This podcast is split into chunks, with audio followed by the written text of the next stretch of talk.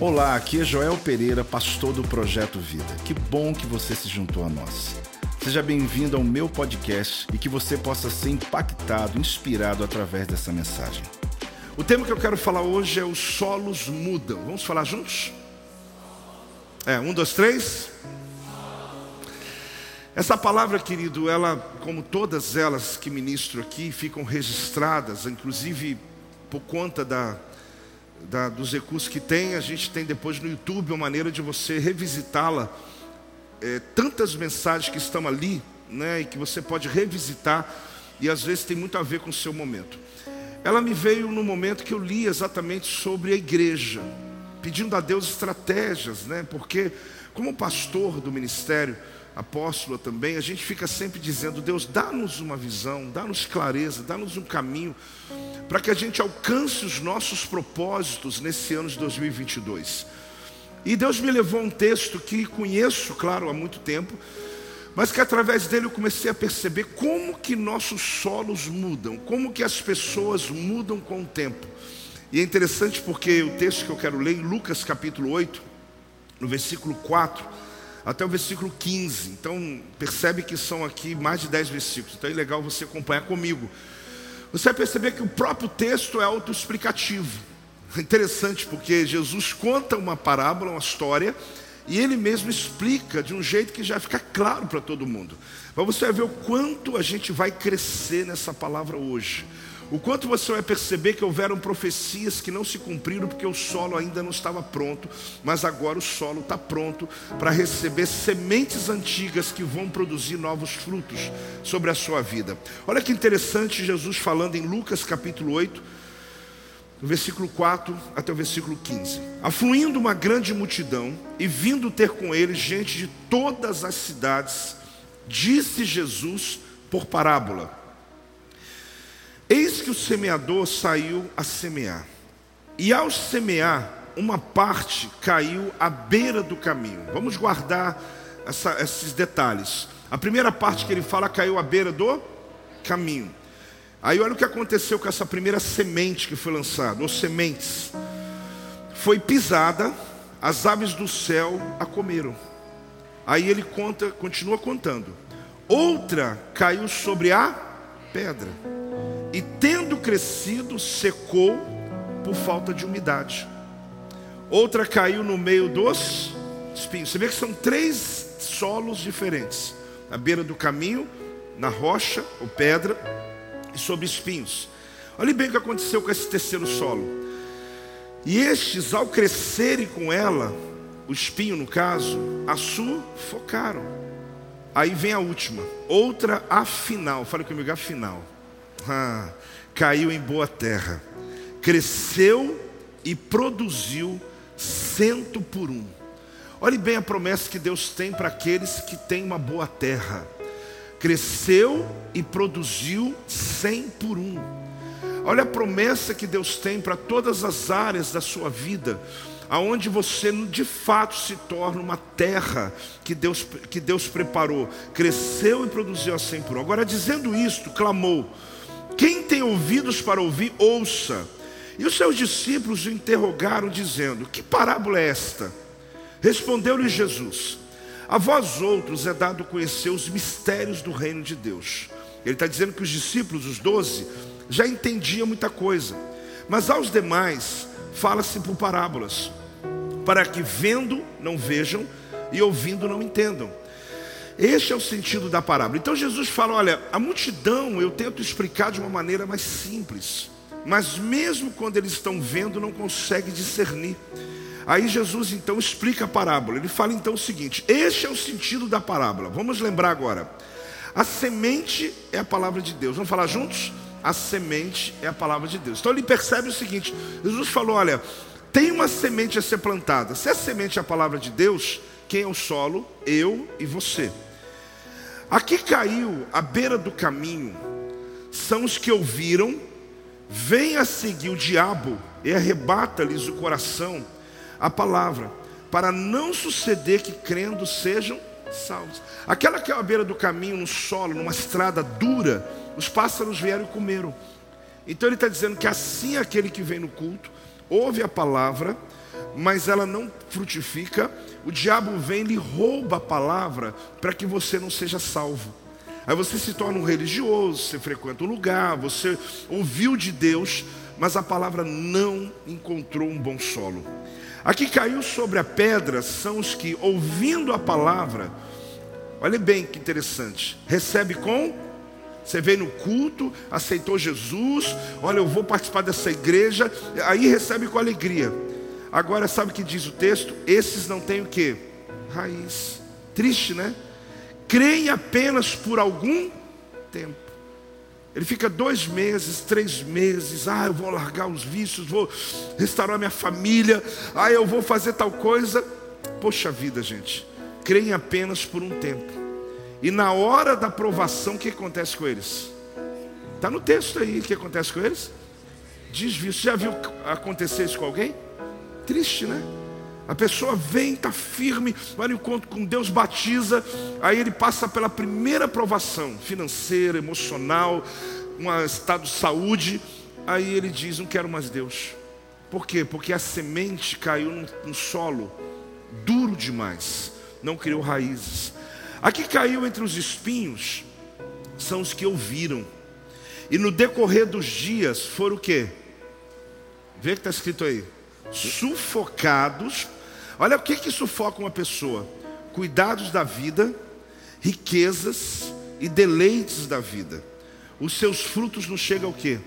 Amadurecer. Você vê que tem raiz, começa, mas aí vem o espinho cuidado da vida, começa os deleites da vida, os prazeres da vida, vem sufoca. Aquela pessoa já também, infelizmente, não segura. Aqui caiu em boa terra são os que, tendo ouvido de bom e reto coração, olha o que acontece, gente, retém a palavra. Fala eu. Poxa, só isso. Fala eu. Amém. Retém a palavra e estes, ou seja, a palavra estes, frutificam com perseverança. Você percebe aqui que são solos diferentes. Assim como o solo preparado para o plantio, querido, para o plantio, nós fomos preparados pelo Senhor para receber a semente. Pois tem sementes que nós recebemos no passado e que não provocaram fruto algum. Palavras que você recebeu no momento da sua vida e que elas não produziram resultados que se esperava.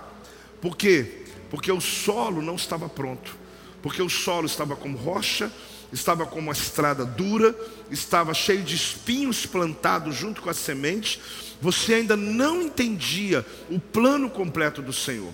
E é interessante que após um tempo, essa mesma semente é plantada e um fruto extraordinário nasceu. O que, que aconteceu? O que, que mudou? Fale comigo, os solos mudam. Os solos mudam.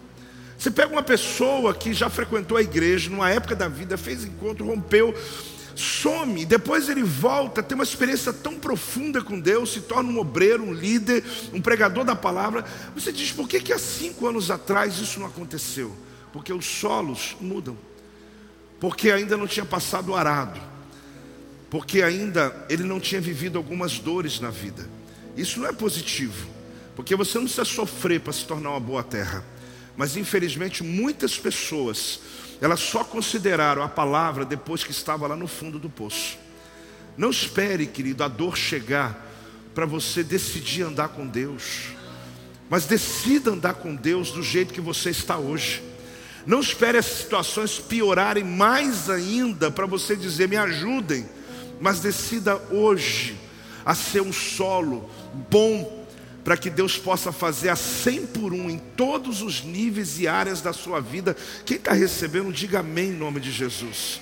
Então alguns diziam, eu fico olhando o seguinte: pessoas falavam assim, nunca vou entrar em uma igreja, mas os solos mudam. Aí a pessoa não só entrou na igreja, como está ajudando, está trabalhando, está pregando a palavra. Aí você fala, o que, que, que mudou? Os solos então, quando eu olho isso, eu vejo o seguinte: não existem pessoas impossíveis, existem pessoas que não estão prontas ainda. Algumas teimosas, né? Porque insistem no sofrimento, não muda, não muda, não muda, mesmo em detrimento das circunstâncias que passa pela vida. Mas é interessante que esse texto, Ele vai mostrar, querido, que alguns receberam a palavra, até ficou bem alguns dias, ficou bem alguns meses, mas chegou uma hora que ele desistiu de tudo. Por quê? Porque faltou raiz, faltou continuidade, faltou acompanhamento, faltou discipulado, faltou disposição. Então existem sonhos, querido, que foram um dia falados com você. Existem profecias que um dia foram liberadas sobre a tua vida. Entrou no ouvido, saiu no outro. Por quê? Porque você talvez não estava suficientemente como hoje pronto para receber. Porque a palavra veio no momento que você ainda não se sentia tão necessitado de uma grande mudança. Não espere a dor chegar para você mudar de opinião. Decida andar com Deus hoje. Os solos mudam, querido, porque eles passam por um processo na vida. Quando Deus criou a gente, quando Deus criou Adão, Ele criou o homem do pó da terra. Ele podia usar diamante, ele podia usar ouro, ele podia usar ferro, ele podia usar, já que ele ia usar alguma coisa que já existia, ele podia usar alguma coisa que pudesse ter um pouco mais de firmeza, de valor, mas a Bíblia fala que Deus pega a terra, o termo hebraico é espremer a terra, enquanto ele faz o homem, sopra na narina de Adão a vida. A carne que temos hoje, ela foi produzida após, mas como? Sim, no Gênesis diz, pelo pó da terra. Agora, por que, que Deus usa a terra, querido? Porque tudo que você joga numa terra e você revolve a terra, você ara a terra, pode ser lixo, vira adubo e se transforma numa terra boa para ser plantada. Deus usou algo tão extraordinário que toda vez que o diabo usa a boca de pessoas para lançar lixo, maldições, palavras como a tua vida, Deus lhe deu uma capacidade de transformar em adubo para que você se torne uma terra boa, para que você torne uma terra produtiva, multiplicadora, que dá frutos a cem por um. Por isso não adianta o diabo tentar paralisar você, porque quanto mais ele tenta te paralisar, maior é o processo de sucesso que Deus vai realizar em você e através da tua vida. Dá uma salva de palmas ao Senhor, dá um grito aí, em nome de Jesus. Você parou para pensar o tanto de lixo que já jogaram em você? Alguns que você ouviu e alguns que você não tem nem ciência, mas de palavras contrárias, de resistências, de maldições, de pensamentos contrários, que foram quase que lançados em você. Mas é interessante porque Deus usou a matéria-prima mais tremenda que existe exatamente a capacidade que a terra tem de quanto ela é revolvida de produzir coisas boas. É interessante porque o ouro mais desejado do mundo é o petróleo. Se você olhar como ele é produzido, ele é resultado exatamente de fósseis, de coisas que eram lixo, que não tinha valor e que transforma-se em ouro negro. É interessante como Deus tem uma capacidade de transformar situações de maldição, pessoas inadequadas, pessoas que estariam fora completamente de um plano de sucesso, e Deus pegou exatamente a gente, pegou exatamente a nossa história para fazer de mim de você uma terra boa, que quando alguém lança uma semente em você, querido, essa terra frutifica rápido. Por isso essa palavra de Deus hoje, fala comigo, essa palavra é para minha vida. Não se trata de uma palavra nova, mas sabe o que, gente? Mas sim de um coração novo. A questão aqui não é a semente, é o solo. Quando o solo não é bom, você pode estar num ambiente profético e nada acontece. Você pode estar numa igreja profética e nada acontece. Você pode participar de um ambiente, de uma célula de pessoas de oração e nada acontece. Você pode ler um livro maravilhoso e nada muda. Alguém pode te dar uma palavra profética, uma profecia tremenda e você vai triste para casa, porque não tem a ver com a semente, tem a ver com o solo.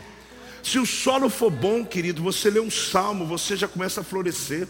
Você lê um texto da genealogia de Jesus, você fala, uau, estou cheio de Deus.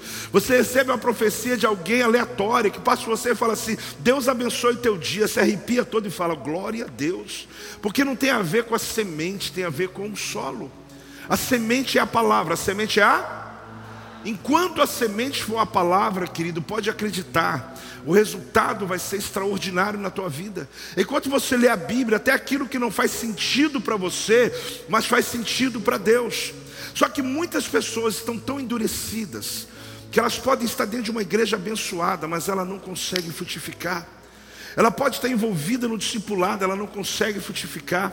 Pessoas podem estar ajudando ela em oração, jejuar, abençoar, fazer visita, a vida dela não muda. Muda esse solo, querido, porque esse solo precisa passar pelo arado, para que você esteja pronto para receber uma semente. Não se trata de na vigília tal, no culto tal, no 120, no encontro, tudo isso é tremendo, tudo isso são ferramentas, ou no culto de domingo, ou no ambiente profético, vou orar na montanha com os irmãos da oração. Não adianta você frequentar lugares se o lugar de você não mudar. Porque a mudança não é fora, a mudança é dentro de você. Agora acredite, querido, se esse solo, a, chama, até a Bíblia chama de boa terra, chama de quê? Essa terra for chamada boa terra, acredite, coisas simples, uma palavra de alguém, um texto que alguém mandou no seu WhatsApp, aquele, aquele texto começa a florescer, frutificar, e começa a achar um coração pronto para mudanças extraordinárias. Muitos de nós, nós não estávamos prontos alguns anos atrás. Alguém pregou o evangelho para você e você nem deu atenção. Mas chegou um dia que você ouviu a palavra, ela entrou dentro de você forte, poderosa, porque você estava no, estava no momento da sua vida que a terra estava boa. A perspectiva de gente que desistiu num período da vida onde a palavra veio e ele não recebeu. Agora o detalhe é que são as mesmas pessoas. A pergunta é o que mudou? Fale comigo, o que mudou? É que os solos mudam, querido.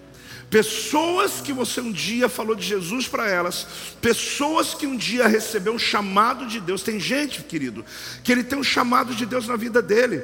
Ele seguiu a rota, seguiu a profissão, seguiu a sua prosperidade, mas toda vez que ele é exposto ao nível de unção, dentro dele vem uma cobrança. E ele chega e diz: Não, apóstolo, eu vou me dedicar, eu sou um evangelista. Não, eu vou começar a pregar o evangelho. Ele fica numa culpa o tempo inteiro, porque ele não entende que essa semente, esse chamado foi colocado dentro dele. Enquanto você está resistindo a esse solo duro que não consegue conferir o que Deus fez na tua vida, você vai estar sempre sem plenitude. E é interessante porque quando você recebe, quando você entende a chamada de Deus, os solos mudam. Então aquilo que não fez sentido lá atrás para você, hoje, nesse ano, está fazendo sentido, porque tudo que você passou, o arado que passou em você, e não foi pouco, ele cortou você no meio. Agora, querido, não é hora de desistir, não. Quando o arado passa, é porque a semente agora pode ser plantada.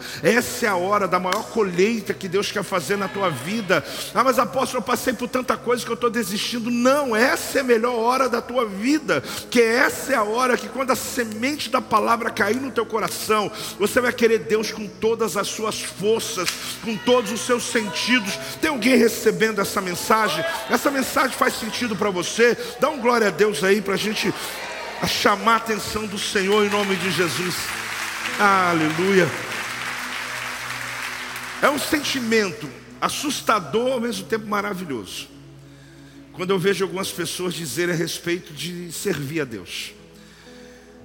Nunca eu nunca vou entrar numa igreja. Eu nunca.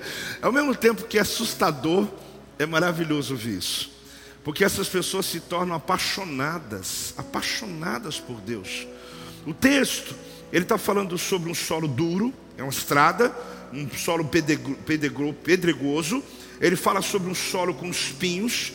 Mas ele percebe, o texto vai mostrando que há uma terra boa. A terra boa, querida, é a terra arada. Eu não sei se você já viu uma terra que foi arada, que foi cortada, que foi preparada para o plantio. Na Palestina, no tempo de Jesus, o plantio não era como hoje. Interessante, né? Primeiro jogavam a semente e depois vinham furando a terra. Por isso que a parábola fala sobre lançando a semente em solos sem conhecer o solo. Porque às vezes a pessoa nem sabia como o solo estava. Joga a semente primeiro e depois vai passando o arado, a semente vai se misturando com aquela terra. A gente sabe que o plantio hoje não é assim. Primeiro abre a terra, prepara tudo e depois vai lançando as sementes. Mas na Palestina não era assim. Então o que Jesus ele está mostrando aqui é que a semente é lançada para todos, sem saber se é rocha, sem saber se tem espinhos, sem saber se é duro, mas a semente é lançada. Só que alguns recebem a palavra, começam a romper, mas quando vem os, as, os desejos da vida, como espinhos a Bíblia diz, essa pessoa é sufocada, sufocada, sufocada. E aquele irmão, aquela irmã, aquela pessoa que estava tão apaixonada por Deus, começou a olhar detalhes, começou a olhar algumas coisas que não fazem sentido, se tornou um religioso. Antes ele queria Deus, apaixonado por Jesus, ele queria a presença, se tornou um crítico, se tornou uma pessoa inadequada. Eu quero ler um testemunho, aliás, dois testemunhos para vocês, que de vários que eu recebo, eu peguei esses dois, para você perceber como que o solo muda.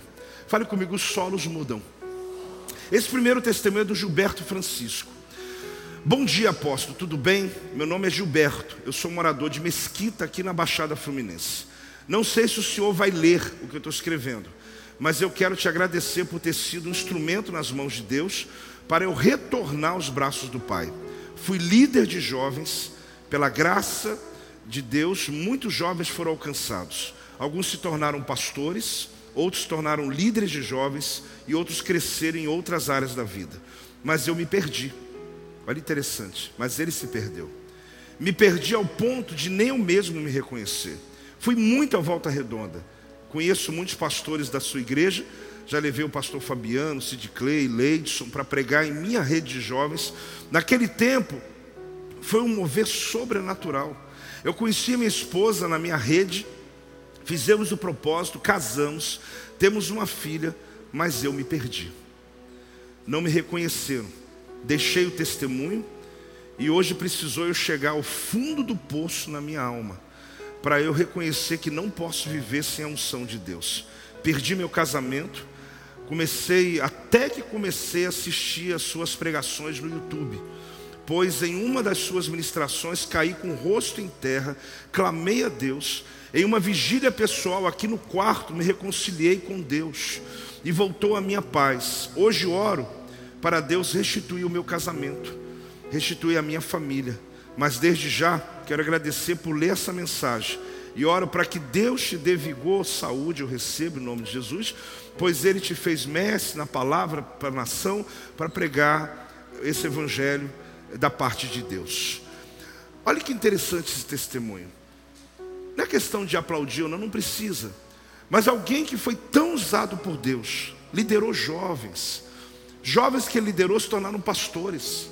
Jovens que ele liderou se tornaram líderes. E de repente ele se perde. Passa tudo, perde casamento, perde. E um dia na internet, Deus o visita na casa dele. Porque os solos mudam. Porque às vezes passamos por situações na vida, querido, que torna a gente mais sensível. Ele precisava passar por isso? Não. Mas acredite, Existem situações da nossa vida que nos preparam para que a nossa sensibilidade aumente e a nossa busca se torne mais aguçada. Não espere perder, querido, para buscar Deus com mais intensidade. Quem está recebendo essa palavra? O testemunho do Jefferson Peixoto. Sou o Jefferson Peixoto. Eu tenho 34 anos, era usuário de drogas, tinha muito preconceito com o projeto Vida e também com os crentes. Eu era pagodeiro e falava para o meu amigo que eu nunca ia em igreja de crente. Eu gosto desse negócio. Porque parece que é esses que Deus fala, agora, agora que você vai. Nunca ia em igreja de crente. Ainda mais, sabe aonde? No projeto Vida. Não sei porquê. Vocês um dia me explicam qual é esse preconceito? O que, que acontece que as pessoas dizem, não vou numa igreja. Não, e se for no projeto Vida, nunca. O que, vocês estão fazendo aí fora, gente, que está atrapalhando a gente? Eu sei a resposta. É porque existe uma resistência muito grande no mundo espiritual para que você um dia sente aqui. Porque o diabo sabe que se você sentar, ouvir honestamente a palavra que sai da boca dos pastores, como hoje de manhã, como qualquer culto, Deus vai mudar a sua vida tão radicalmente, tão radicalmente, que é claro. Mas deixa eu continuar lendo. O Jefferson dizendo o seguinte: aí ele fala assim: olha, tinha vários amigos que era do projeto Vida, sempre me convidaram, mas nunca ia até quando Deus me usou, ele dizendo, me usou em uma noite que eu estava louco, eu comecei a falar de Deus para o meu amigo, até aqui da igreja, Leonardo Matias. Aí vamos conhecer a igreja. Ele mesmo chamou, ele estava louco e chamou alguém para vir para cá. Deus usa o negócio, né? Eu não vou entender esse negócio. Ainda leva um colega ainda, vamos lá junto, né? Aí vamos conhecer a igreja. Cheguei no projeto Vida com minha vida destruída, sem rumo, sem caráter, sem emprego e ainda fazendo parte do tráfico do meu bairro Vila Brasília. Mas assim que eu cheguei, eu senti uma presença do Espírito Santo. De cara aceitei Jesus. Olha que coisa. Por isso que o diabo quer que você entre. É uma vez só, basta uma vez. Aí ele diz aqui: olha, minha vida transformou. Arrumei um emprego, comecei a fazer tudo que Deus falava comigo. Comecei a dizimar todo mês obedecer o Senhor, em, obedecer o Senhor. Em seis meses, gente, é loucura isso aqui. Deus me abençoou, minha, Deus abençoou a minha vida. Comprei um apartamento no valor de 170 mil reais, sem dinheiro. Hoje sou grato por tudo que estou vivendo. Tudo que eu falava que não ia fazer, hoje faço. Ele, aqui palavras dele. No dia do culto das 12 horas, Deus falou comigo, muito comigo, que queria mais de mim. Aí eu entrei de corpo e alma. Hoje eu faço parte do Pratico Esperança, da segurança da igreja. Amo estar nessa igreja que eu tinha preconceito. Obrigado por tudo. Hoje eu sou uma referência para os meus amigos. Alguns já estão na igreja. Hoje Deus vem me usando muito. Tudo porque acreditei em Deus. Obrigado. Dá uma salva de palmas ao Senhor. Fantástico. Mais alto, gente. Que coisa tremenda. Que coisa tremenda. Os solos muda ou não muda? Muda. Cada um de nós, querido, temos uma história. Eu li duas. Mas você também tem sua história.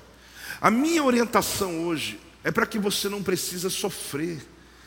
Que você não tenha que viver algumas escassez na sua vida, chegar no fundo do poço para ser uma terra macia, para ser uma terra boa, você não precisa, porque a palavra de Deus pode ser o próprio arado para você. A palavra de Deus pode lhe preparar. Só que algumas pessoas só aprendem com o sofrimento. Mas ok, ok, se foi pelo sofrimento que você veio, que você nunca saia mais. Que você possa se apegar a Deus dizendo: Deus, eu quero ser essa terra que produz a cem por um. Eu não quero ser uma terra dura, que não está pronto para aprender, que não está pronto para romper, que não consegue romper no emprego, não consegue romper nas coisas, porque tudo que vem é endurecido. Eu tenho a vaidade, eu tenho orgulho, eu não recebo orientação de ninguém, eu não me aproximo de ninguém. Querido, seja uma boa terra. Olhe bem, estágios de um solo. O que, que são os estágios de um solo? Eu não estou baseando aqui em fundamentos agrícolas, né? Mas eu estou falando aqui sobre o que o texto me faz concluir. Então, esse primeiro entendimento, esse primeiro plano aí, né? É estágios de um solo. Vamos falar juntos? Estágios de um solo. A pergunta é: qual estágio você se encontra? Pensa aí. Apóstolo, eu estou ultimamente igual rocha. Apóstolo, eu estou igual aquele texto lá, tá? Os espinhos estão vindo. Eu até cresci muito, mas eu estou sendo sufocado aqui nesse lugar. Estou sendo sufocado. Qual estágio você está? Você tem que perceber que o texto fala: cresceu e produziu a 100 por um. Vamos juntos? Cresceu e produziu a 100 por um. A Bíblia fala do primeiro nível, a beira do caminho. Então, a beira do caminho foi o primeiro estágio que ele fala. A beira do caminho, que ele dá uma estrada. A beira do caminho é uma terra socada, que você pisou nela, que passou carruagem, passou animais, ou seja, está socada a terra.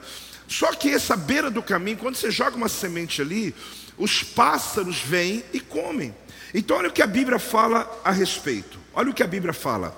As sementes no caminho são aquelas que ouvem a palavra, mas o diabo a arranca do coração deles para que não acreditem que serão salvos. Você pode olhar isso, querido, e perceber no momento da sua vida. Talvez você não recebeu a palavra a primeira vez aqui nesse lugar. Talvez por muitas vezes alguém pregou o evangelho para você. Só que o diabo lhe fez acreditar que essa não era uma palavra que salvaria você. E veio os pássaros e comeram a semente, e simplesmente não ficou nenhum vestígio. O segundo nível, lembrando que eu já li, sobre a pedra. Vamos lá? Sobre a pedra. Não tem umidade, não tem profundidade, não tem futuro, duro para receber, carrega conceitos empedrados. Já viu gente assim? Que ele diz: Eu penso assim, ninguém muda. E pronto. É uma rocha. Você coloca a semente ali, apóstolo, mas não tem como. Quando você for lá em Israel, você vai ver que eles aprenderam a plantar em rocha. Eles furam com britadeiras enormes e tem tipos de árvores que eles plantam e elas crescem. Interessante, né? subindo para Jerusalém, então, eu vou lhe mostrar quando você estiver no ônibus lá para você ver. O que, que significa isso? Que os solos que ainda não passaram por processos, eles não estão prontos para a colheita. Mas nós, querido, em algum momento da vida nós fomos furados, nós fomos trilhados, nós fomos passamos por processos tornando essa terra que é você uma terra boa. Olha o que o texto fala sobre esse nível aqui. As sementes que caíram no pedre, nos pedregulhos são os que ouvem com o quê? Olhe bem, Entusiasmo. Você viu gente assim? Às vezes a pessoa está até mais do que você. Entusiasmo, só que, infelizmente, entusiasmo passageiro. Diante da primeira dificuldade, o que, que aconteceu com o irmão? Perdeu o interesse. Você liga para ele e fala, irmão, você não veio na célula, ah, eu estou aqui ocupado, apareceram uns compromissos aqui, estou consolidando minha casa, eu tenho que viajar, a minha empresa pediu para eu dobrar meu trabalho, ele perde o interesse. Ele até estava entusiasmado. Só que é tão triste, gente, porque esse solo, a pessoa diz assim: não, já fui lá na igreja, mas não mudou nada. É porque não é a palavra, é porque o solo não estava bom ainda. Agora, olhe bem, a Bíblia fala o terceiro nível, no meio dos espinhos, sufocada. A Bíblia fala que as paixões do mundo, as ambições, pessoas que estão sufocadas pelo sofrimento, pela vida. Preste atenção no que eu vou dizer para você. Me diga quais são seus amigos, seus hábitos, que livros você lê, que eu vou prever teu futuro. Apóstolo, virou agora, está é, tá, tá prevendo o futuro? Sim. Se você disser os amigos que você anda, os livros que você lê, os hábitos que você tem, eu te falo o teu futuro. Porque é simples, gente. Tem gente que ele quer romper na vida, mas ele não entende que com quem ele anda, você nunca vai sair do lugar que você está. Tem gente que diz: Não, eu quero essa palavra, posso, eu preciso 2022, eu preciso romper a 100 por um. Querido, mas os livros que você está lendo, ou nem lendo nada, os hábitos que você adquiriu na sua vida, não lhe permite chegar onde Deus quer que você chegue. Então você tem que compreender que existe uma decisão, existe uma. Porque os solos mudam. Olha o que a Bíblia diz sobre esse tipo de solo. As sementes que caíram entre as ervas daninhas, olha que forte, é um texto da Bíblia, aonde é uma versão né, bíblica que eu tenho aqui. Olhe bem, entre as ervas daninhas são os que ouvem a palavra, mas a preocupação constante com amanhã, 1.1. Ilusão de viver para ganhar o quê? Dinheiro, ponto 2. Divertir-se a sufocam. As sementes não produzem o quê? Nada. Tem que explicar isso aqui? Nem precisa, né? Então a pessoa recebeu a palavra, ela teve uma experiência com Deus, ela teve um batismo com Deus, ela teve algo extraordinário, mas ela não percebe que começou a vir as ilusões. Ah, vai ganhar dinheiro fácil, vai ficar rico. Aí ele começa a perder o interesse. A Bíblia fala que a constante preocupação com amanhã, a ansiedade, coisas que vai roubando de você o princípio da palavra. Querido, é claro que Deus pode te dar inteligência, capacidade, pode lhe dar uma, uma unção para prosperar, mas se você for fiel à palavra, querido, a Bíblia diz que Deus abrirá janelas do céu sobre a tua vida. Só que a gente insiste do nosso jeito, a gente não acredita no que Deus fala na Sua palavra. E aí, por último, fala boa terra. Fale comigo, boa terra. Pronta para o plantio. Ali houve um preparo. Não sei se você já ouviu, viu o arado rasgando a terra. Eu já vi não só a terra, mas já vi rasgando pessoas. Eu já vi pessoas chegarem para mim literalmente rasgadas pelo arado da vida. No nível, num ponto existencial aonde não tem possibilidade mais humana, mas aí onde entra a intervenção de Deus. Aqui fala de pessoas assim. Olha o que, que a Bíblia fala. As sementes na terra boa são os bons corações que se apropriam da palavra e se apegam a ela.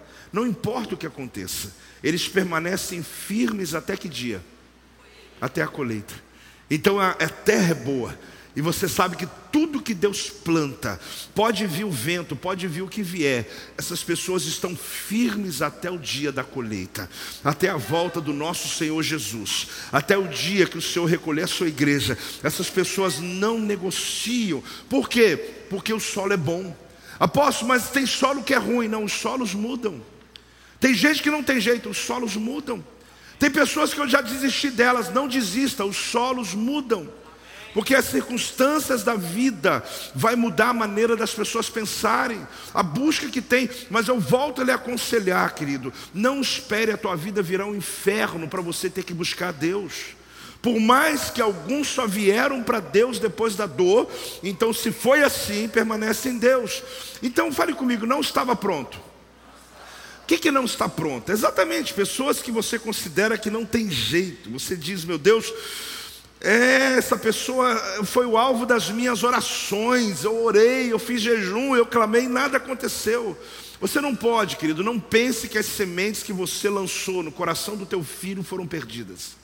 Não pense que as sementes que você lançou no coração de alguém foi tudo jogado fora. Acredite, a semente está lá ainda. É que o solo ainda não está pronto. Mas vai chegar uma hora que aquele solo é o mesmo, é a mesma pessoa, mas o coração não é o mesmo. Os solos vão mudar. Então não pare de falar de Jesus às pessoas por causa da resistência que você encontra no caminho. Porque esse texto está muito claro. Lance a semente. Alguns às vezes podem não estar pronto hoje hoje, mas vai chegar o dia que eles vão te telefonar dizendo: me leva naquela igreja, eu quero esse Jesus que você tem. Então não desista, fala para o teu irmão, não desista. Às vezes dentro da própria casa, não é assim? Ah, não vou mais, não, não aguento, não, eu não vou falar para o meu filho, eu não vou falar. Não desista de plantar a semente do Evangelho de Jesus. Pessoas que eram completamente inacessíveis. Eu conheço dezenas assim. Existem pessoas dessa cidade que por muitos anos eu evangelizei. E alguns que eu ainda estou evangelizando. Há dias mesmo um deles me falou agora. Semana passada, apóstolo, marca um horário comigo. Eu falei, claro que eu vou marcar. Porque é uma pessoa que eu já oro por mais de 10 anos. Ele nunca veio aqui a um culto. Mas eu já comecei a perceber que os solos estão mudando. Que o tempo está chegando. Mas no meio desse processo, já outras dezenas eu vi chegando aqui e recebendo a palavra de Deus. Por quê? Porque talvez lá atrás não estavam acessíveis, por conta de que, às vezes, escondiam medos, baixa estima, religiosidade. Você sabe que muitas pessoas, querida, elas confundem a questão do evangelho, da santificação.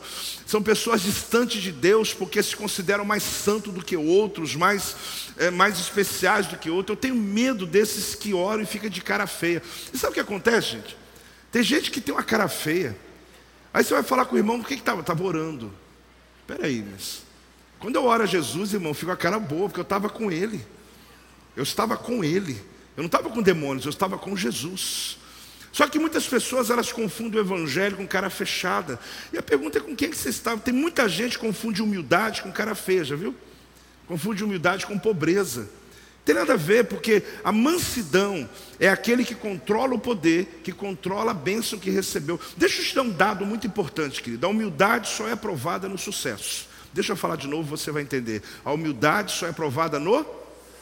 Ninguém é aprovado na humildade na pobreza, irmão. Ninguém é aprovado na humildade quando está sendo humilhado. Pessoas são provadas na sua humildade quando elas estão bem-sucedidas. E você vai perceber quem ela é quando foi dado o poder a ela. Quem ela é quando ela prosperou na vida dela. Então você precisa compreender que existem muitas pessoas que não se aproximam de Deus por criar essa religiosidade, essa capa religiosa. Manso não é quem fica parado sem atitude, né? Aquele ali ficou tão calado, ele é tão manso. Não.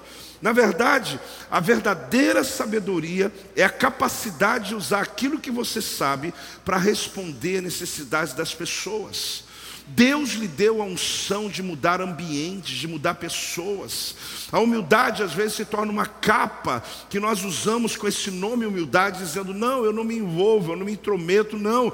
Deus lhe deu o poder de mudar ambientes, Deus lhe deu essa autoridade de mudar famílias através do seu testemunho. Você sabe, tem gente que até o teu prazer, ele quer levar você para a miséria dele. A pessoa chega para você e diz assim: como é que você está? Aí você fala, está tudo bem. Ele fala, vigia, hein? Ainda faz aquela cara para você ainda. Aí eu olho para ele assim e falo, vigiar o quê, irmão? Né? Você fala, como é que está tudo aí? Está tudo jóia. Vigia, hein? Aí você sai dali e fala, mas que história é essa? Eu falei, acabei de falar que está tudo bem. É como se ele falasse o seguinte, daqui a pouco vai ficar ruim, está achando o quê? Vai ficar nessa vida aí que você está aí, está curtindo a vida. Não, irmão, Deus te deu vida com abundância, está tudo bem mesmo. Claro que vigiar, você vai vigiar muito, todo o tempo, mas às vezes a miséria de alguém está tão grande que ele quer transferir para você. Por causa da sua vida está podendo romper, então ele vem com, aquela, ainda vem com a cara de santo, né? Vigia, hein? Estou orando aí, irmão. Está orando ou fazendo macumba? O que, que é? Você não está sabendo essa pessoa. Porque tem gente que fala comigo assim, apóstolo, estou orando por você. Eu falo, glória a Deus. Não, mais ou menos. Eu falo, não, você não está orando por mim, irmão? Alguém chegou para mim e falou: tem uma palavra de Deus para você, mas eu preciso pelo menos de duas horas. Eu falei, irmão, nem minha mulher está tendo, irmão. Duas horas, nem minha mulher. Grava um áudio para mim. Eu falei, não, mas tem que tem que estar tá contigo. Eu falei, irmão, o Deus que você orou, o Deus que eu orei também. Vigia, eu falei, estou vigiando, irmão. Você sabe o que acontece? Muitas pessoas elas querem passar para nós um sentimento da miséria que elas estão vivendo. E elas olham a tua realidade, quando tudo está indo bem, como uma realidade passageira. Não, essa é a realidade que Deus tem para a sua vida. Tem gente que sofre tanto que quando a vida está boa, ele está dizendo o seguinte: tem uma coisa errada. Não, tem alguma coisa, aconteceu alguma coisa que. Ele está ele tá tão bem que ele está assim, meu Deus, eu acho que alguma coisa vai dar errado hoje. Não, irmão, agora é que está dando o que Deus quer para a sua vida. Esse é o propósito de Deus para a tua vida. Quando está mal e que você diz, não, alguma coisa vai dar certo hoje. E vai começar hoje na minha história. Então, ele bem, o que você precisa está dentro de outra pessoa. Vamos falar isso juntos? O que você precisa está dentro de outra pessoa. Ah, gente. Se você não aprender o princípio da semeadura, você vai achar que a semente que você tem planta em você mesmo. Ninguém planta semente em si mesmo. Eu tenho que ter uma terra para plantar. Porque eu só vou ver o resultado da minha vida quando eu encontrar uma terra para plantar. Então aquilo que eu preciso está quando eu honro a vida de alguém, quando eu ajudo a vida de alguém, quando eu abençoo a vida de alguém, e com o tempo vou ver os resultados das minhas sementes que eu plantei nas terras. Vocês são terras que eu tenho plantado. Você tem plantado em terras que são outras pessoas. Então eu preciso compreender que tudo que eu preciso está dentro de alguém. Então quando eu exerço o meu chamado, eu encontro aquilo que eu necessito. Uma pessoa que é fechada para Deus, ela está privada de ser abençoada. Porque às vezes ela se fecha tanto, e o momento em que você se abre para Deus, você se torna um catalisador das bênçãos do Senhor. Preste atenção nisso, eu sei que algumas vezes até deve ter ouvido. Você atrai o que respeita. Se você tem desonra no coração, você nunca vai ter o que você precisa. Porque você atrai aquilo que você respeita. Você atrai aquilo que você honra, querido. Às vezes nós não entendemos, às vezes fingimos de não entender, dizendo: o que está acontecendo comigo? O que está acontecendo com a minha vida? Colheita. Colheita. Simplesmente colheita.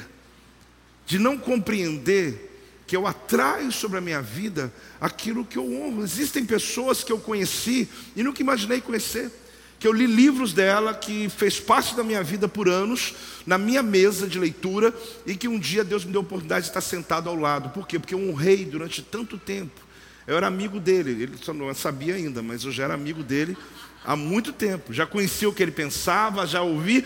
Mais um dia eu estive, por quê? Porque eu atraio aquilo que eu estou honrando.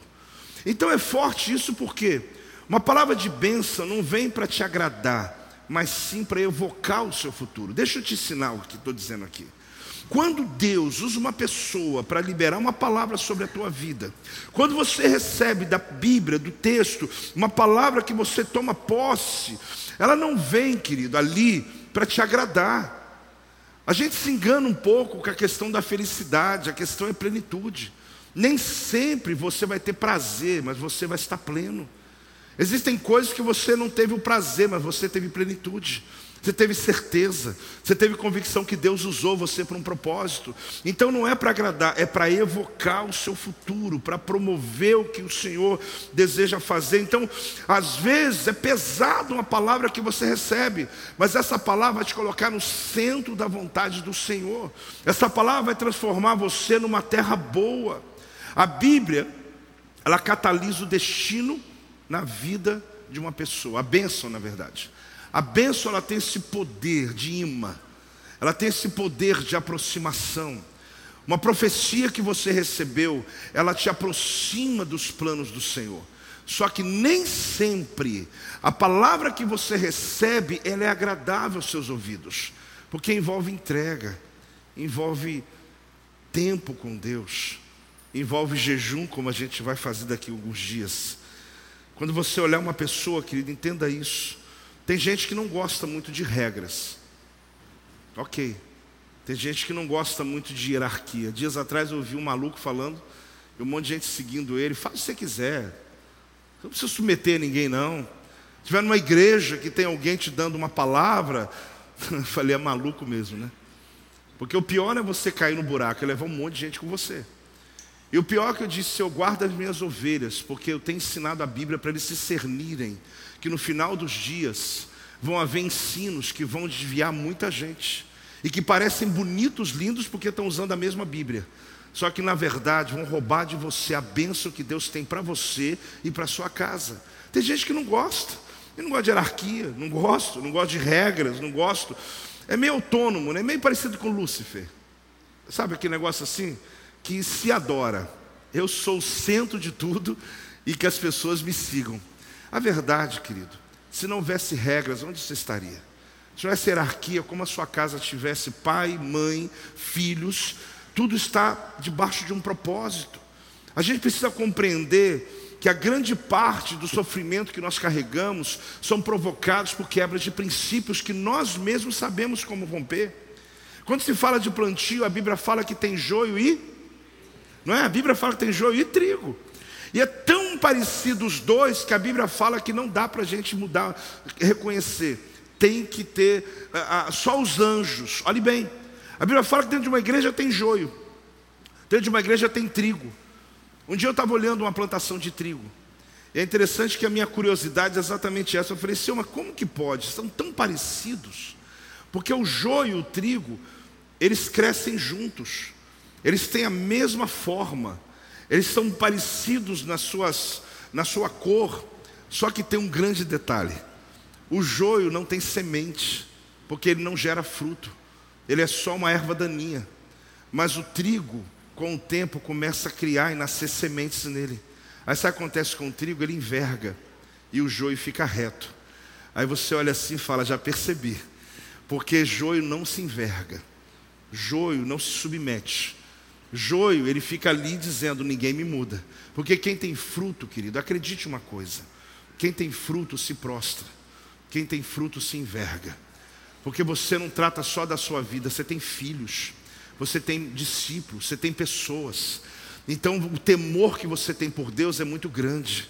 Agora, quem não tem, quem não tem discípulos, quem não tem fruto espiritual, ele se torna orgulhoso, ele se torna vaidoso ele se torna dono de si, não submete à autoridade, porque na verdade, tanto faz, tanto fez.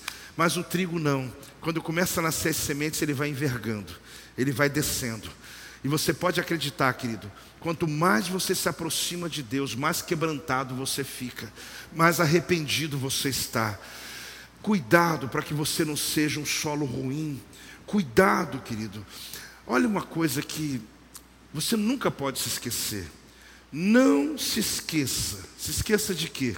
Que somos felizes uns outros. Não se esqueça de quê? Que somos felizes em quem? Nos outros. Um casamento é feliz quando? E aí, você está feliz? Pergunta minha esposa.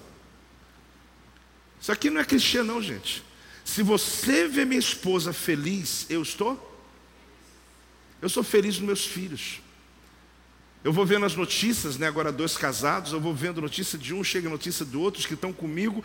Aí eu me assento à mesa, quando está todo mundo comigo, então você veja um homem feliz, sou eu. Talvez eu nem tenha, eu talvez eu tenha inclusive algumas lutas pessoais, mas pronto, eu estou feliz porque se meus filhos estão felizes, eu sou feliz neles. Se minha esposa está feliz, eu estou maravilhosamente feliz. Se eu chego aqui e encontro uma igreja que eu pastorei e você está feliz, pode encontrar um pastor bem sucedido que é esse aqui. Mas por quê? Porque você está bem, porque você está feliz. Eu sou feliz nos outros. Eu não estou falando sobre modelagem, sobre inveja. Eu estou falando sobre o fato de que se a minha, se a minha atitude provocou algo bom em você, pode acreditar, isso vai alegrar meu coração. Então acredite, muita gente está encontrando, buscando uma felicidade própria. No casamento, ele quer ser feliz, que se dane a mulher. Ela quer ser feliz, se dane o marido. Eu estou bem, está tudo ótimo. Não! Você pode estar muito bem no seu trabalho realizado, mas tua esposa não está bem. Você pode estar muito bem, mas teu marido não está bem. Faça ele feliz e você vai ser a mulher mais feliz da vida. Eu queria tanto ouvir um amém nessa hora, eu não sei. Oh Jesus Cristo, eu sou feliz nos outros. Eu sou feliz quando eu vejo alguém que amo, que conta algo especial para mim. Você sabe o que é sucesso? Tem muitos conceitos. Mas um que eu gosto muito é esse: é ter pessoas que você ama perto de você. Ah, gente, tem tanta gente que é rica e miserável. Você sabe que tem gente que vai morrer sozinho, né? Não estou maldiçoando, não. Opa, opa, não estou maldiçoando. Eu estou dizendo que tem gente rica que vai morrer sozinho. Sozinho. Porque acreditou a vida inteira que aquilo ali era o mais importante. Gente, ser rico, ter sucesso, é você se assentar com as pessoas que você ama é você estar à volta das pessoas que você ama. Talvez você não entendeu isso ainda porque os solos não mudaram tanto, mas você vai ver que quando o solo está pronto, alguns valores da sua vida começam a mudar, algumas buscas da sua vida começam a mudar, porque os espinhos sufocando significam alguns desejos que eu tenho e que quando eu vou realizar eu descubro que aquilo não muda nada na minha história. Os solos mudam. Você precisa de alguém que chegou longe para poder você olhar e dizer: Eu também posso chegar. A verdade, gente, é que uma pessoa que não cresce, ela atrai as pessoas para o insucesso dela. Pessoas que não rompem, elas querem atrair todo mundo para a realidade delas. É como se eu estivesse dizendo: Senhor, já que eu não consegui, então derruba todo mundo também. Já que eu não vou, então fica todo mundo igual a mim. Existe uma teoria absurda aí hoje. Teoria não. Uma, uma, uma, uma ideologia antiga, testada, de insucesso, de pobreza. Visitei países que viveram debaixo desse regime e que no Brasil estão tentando mostrar para você que todo mundo vai entrar debaixo do regime desse. Não, o que trabalhou muito, não, todo mundo fica igual. O indivíduo lá não quer nem trabalhar, mas tem que ter a casa dele também. Não, querido. Você precisa compreender que cada um vai dar conta de si. Cada um vai ter o seu próprio desafio. Cada um vai entrar. Por quê? Porque às vezes o meu insucesso, eu quero puxar as pessoas para o meu insucesso. Não. Se modelem pessoas que estão rompendo na vida, pessoas que buscam a Deus, pessoas que, que vivem com Deus. E você vai perceber uma coisa fantástica. Você sabe que existem coisas que te ajudam a romper na vida. E duas delas. Uma, sofrimento, que é a dor. E qual que é a outra? Um mentor. Fale comigo, a dor e o mentor. São duas coisas que fazem você crescer: os erros que você cometeu na vida e quando você tem alguém que influencia você, porque você se sente desafiado pelo testemunho dessa pessoa. Agora, às vezes, a gente não aprende com erro, a gente não aprende com o discipulado e a gente vai sofrer tanto até tornar uma terra sofrida. Eu ouvi uma frase, a apóstola estava comigo, eu vi ela anotando na hora, e eu já conhecia essa frase, que é de um livro de um autor inglês, americano, que diz uma coisa fantástica: Uma ferida fechada, um ministério aberto. Vamos falar juntos? Uma ferida fechada, um ministério aberto. De novo? Como se abre um ministério? Como se tem um talento? Como se realiza algo dentro de uma igreja como essa? Fechando feridas. Enquanto você estiver alimentando as feridas que você tem, você não vai ter o ministério que Deus quer para você. Porque quando você fecha uma ferida da sua vida, da sua alma, algo que está roubando a tua alegria, você acabou de receber o ministério do Espírito Santo. Sabe para quê? Para que aquilo que te fez doer, aquilo que te fez sofrer, torne agora a tua chamada para ajudar aqueles que estão sofrendo. Aquilo que roubou a tua alegria vai tornar você um discurso que vai mudar a realidade de muitas pessoas. Fecha essa ferida, querido, porque enquanto você alimenta essa ferida, essa terra não está pronta. Toda semente vem, não rompe, toda semente vem, não rompe. É alguém que decidiu fazer da sua dor o ministério. Você vai ficar assustado quando você ouvir alguns testemunhos de pessoas que são usadas por Deus, que você inclusive admira, que você olha assim e fala: Uau, que coisa tremenda! Essa pessoa é tão poderosa em Deus, é tão usada pelo Senhor. Quando ela começa a contar a história dela, você fala: Meu Deus. Você fala: Meu Deus. Eu até achei tremenda aquela unção mas eu não quero passar por nada que essa pessoa passou. A gente estava numa conferência agora, eu e a apóstola, e alguns pregadores lá, eu fui também um deles, e a gente ah, teve um tempo muito bom de mesa, né, que a gente chama, né, que é mais importante do que do púlpito. Eu fui muito abençoado, foram dois dias intensos, e eu conheci um pastor, ouvindo a história dele, eu falei, que tremenda igreja, uma igreja linda, uma igreja próspera. Ele veio no próprio avião dele, né, de um discípulo, um jato particular. Eu fiquei assim, coisa linda, né? Estou gostando desse modelo, né? Mas uma pessoa humilde. Aí ele foi pregar. Ele começou a pregar. Eu falei: o que, que tem? O que, que ele tem? Aí ele começou a contar a história dele. O meu bisavô era um homem violento. Ele pesquisou a genealogia familiar. E ele contando o tanto que ela espancava a bisavó dele.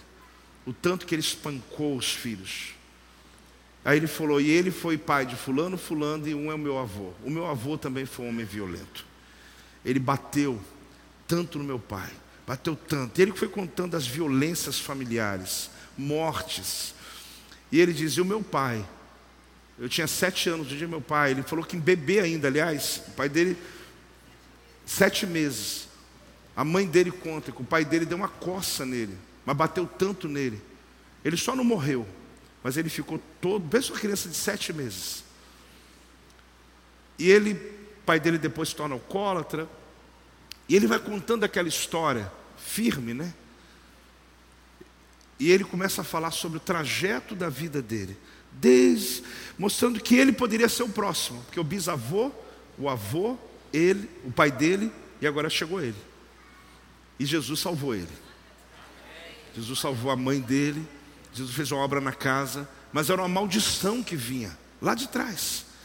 Eu estou aqui resumindo, até desculpe contar sem preparo melhor, mas eu me lembrei, o Espírito Santo aqui me fez lembrar, eu acredito que é importante eu falar. Então eu estou resumindo, mas assim, eu fui ouvindo a história dele, eu tinha ouvido o resultado aqui, eu tinha visto o que ele é hoje, eu tinha visto a igreja, eu tinha visto as coisas bonitas, eu me alegrei com esse testemunho dele, mas eu fiquei pensando, meu Deus, e o trajeto que ele passou? Aí ele disse: Olha, por causa disso, eu criei algumas coisas no meu ministério mas eu tenho um centro de recuperação para pessoas suicidas, etc, etc. E qualquer lugar do Brasil pode mandar para mim que eu banco tudinho, porque Deus me mandou cuidar dessas pessoas. Aí você diz assim, mas por que, que ele faz isso? Que tremendo, aposto que isso não faz. A história dele é como se ele dissesse: Eu vou dar uma resposta ao diabo. Porque tudo aquilo que eu fui roubado, a vergonha que eu passei, que a minha família viveu, eu quero hoje responder restaurando famílias, restaurando vidas no centro de recuperação. Só que você vê aquilo e fala, eu quero também. Não, você quer o resultado, mas você não quer o trajeto dele. Só que ele resolveu fazer a dor dele um ministério. Porque uma ferida fechada, um ministério aberto, querido. Agora, enquanto você vai alimentando a tua história, justificando as suas atitudes, baseado numa história que você viveu, você vai ficar como um solo pedregoso, uma terra que não tem fruto, uma vida que não produz, porque você não entendeu que essa história que você viveu, ela pode ser uma cura para a vida de muitas pessoas. Você não entendeu que você não precisa amargurar a vida inteira. José era um homem que podia ter amargurado José do Egito.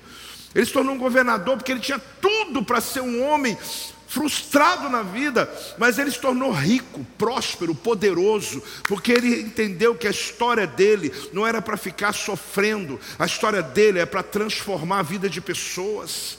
Esse pastor me impactou, sim, por ver a história dele hoje, família, filhos, se tornou um amigo nosso, uma pessoa que talvez um dia até venha aqui, mas o que me impactou não foi a prosperidade do presente, foi como ele conseguiu pegar esse lixo todo, pegar essa história toda, esses traumas todos. Eu resumi, você não tem noção. Ele apanhou por anos da vida dele, ele foi espancado, espancado. Ele não tinha possibilidade de ter saúde hoje mental para poder escrever um texto. Só que hoje, quando ele abre a boca, Deus usa numa palavra poderosa. Só que quando alguém olha, nunca, se ele não contar, vai imaginar que a história dele veio desse jeito. Sabe por quê? Porque ele não demonstra isso com a vida dele atual. Ele só conta para provar para as pessoas que não existe desculpa, que quando você quer que Deus se mova sobre a tua causa, não importa a história que você veio, Deus pode mudá-la hoje nesse lugar, porque os solos mudam e você muda e hoje você se torna o melhor solo para Deus. Você já viu na Bíblia, querido, o solo Saulo e o solo Paulo? Peraí, eu falei grego? Não, não, você lembra? O solo, Saulo, e o solo, Paulo. Quem que era o Saulo? O homem que perseguia crente, tinha raiva de crente. Se fosse nessa época, dizer: Eu nunca vou no projeto Vida. Ele ia ser mais um. Eu nunca vou. É mais ou menos isso. Depois o solo Paulo Paulo, gente, se tornou o homem que mais teve revelações da Bíblia. Como que pode um homem que matava os crentes é um homem agora que está pregando o Evangelho? Porque os solos mudam. Se Deus mudou o solo Saulo para solo Paulo, se Deus mudou o solo Jacó para solo Israel, Deus mudou esse solo que está aí para que você seja uma bênção nas mãos do Senhor. Se você recebeu essa palavra, se ponha de pé.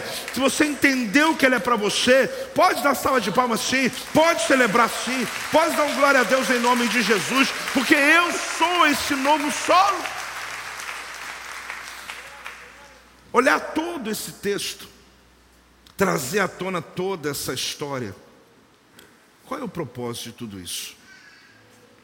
O propósito, querida igreja, é que você olhe como Deus pegou a sua história, seja qual for,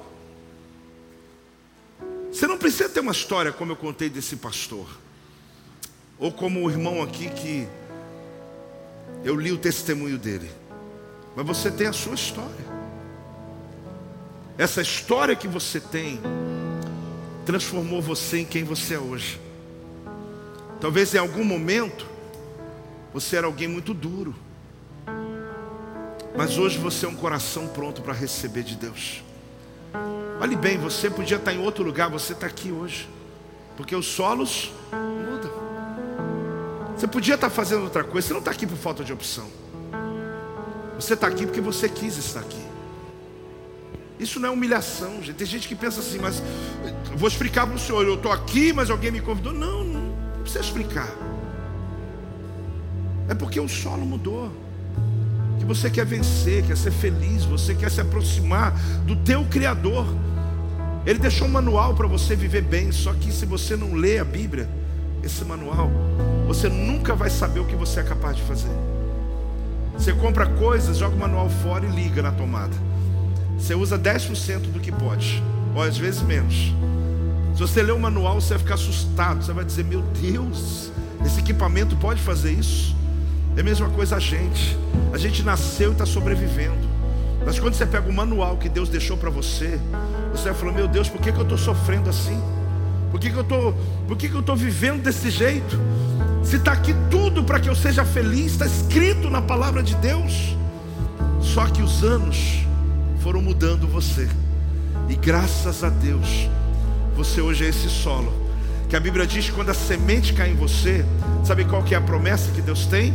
Cresceu e produziu a cento por um. Cresceu e produziu a cento por um.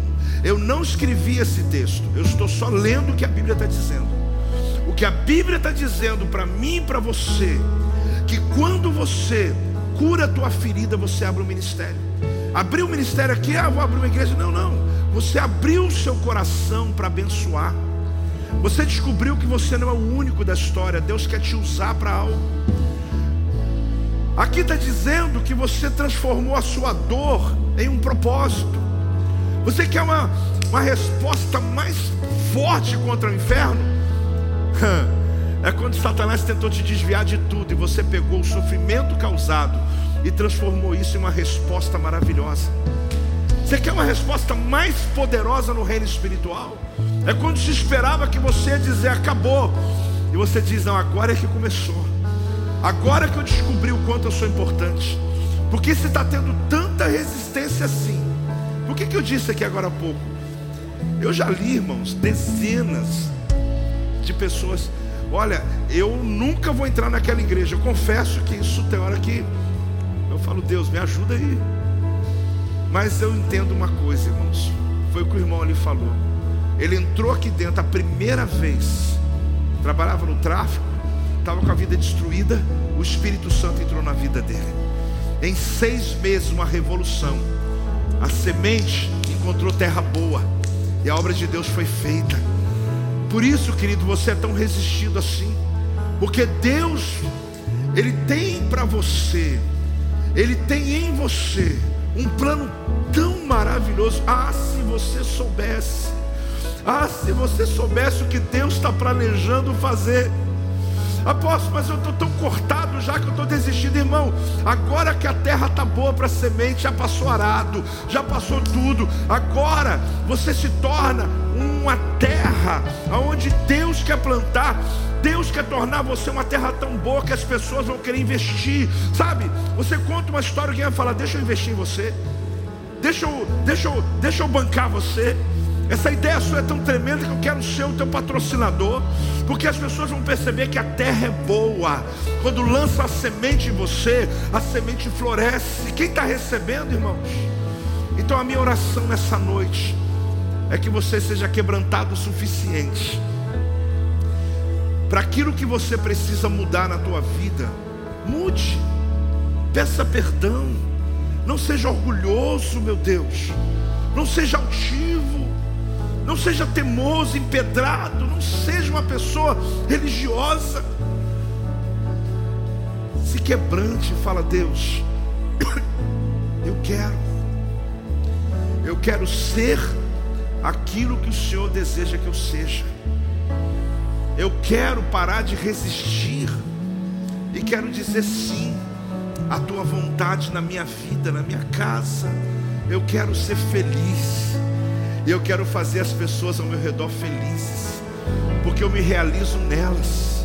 Meus filhos, meus pais, minha esposa, meu marido, meus amigos, quando eles estão bem é porque o Senhor está me usando para abençoar ambientes. Ah, igreja do avivamento, eu encontro hoje aqui um solo, as sementes foram lançadas. Esse mês, esse ano 22, Há promessas tremendas de Deus para essa igreja, para a sua vida e para a sua casa. Mas cuidado, para que quando a semente cair, você não seja uma rocha, um solo duro, mas pelo contrário, você diga: Senhor, pode plantar a semente que o Senhor desejar, porque eu vou dar frutos a cem por um. A minha vida vai dar frutos a cem por um. Levante suas mãos, Pai. Eu quero profetizar. Eu quero abençoar a tua igreja com a tua palavra. Quando a tua palavra diz cresceu e produziu a cento por um. Eu quero declarar sobre esses, sobre aqueles que estão em sua casa.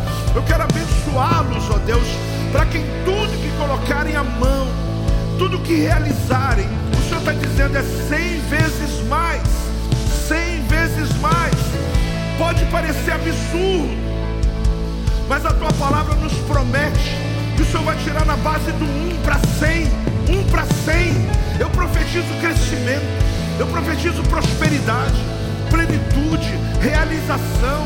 Ó Deus, famílias restauradas, 100 por 1, 100 por 1. Eu declaro, meu Pai, em nome de Jesus,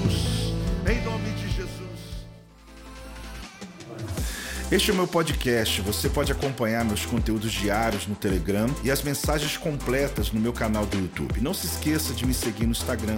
Compartilhe essa mensagem com outras pessoas e lembre-se: quem se adianta, governa.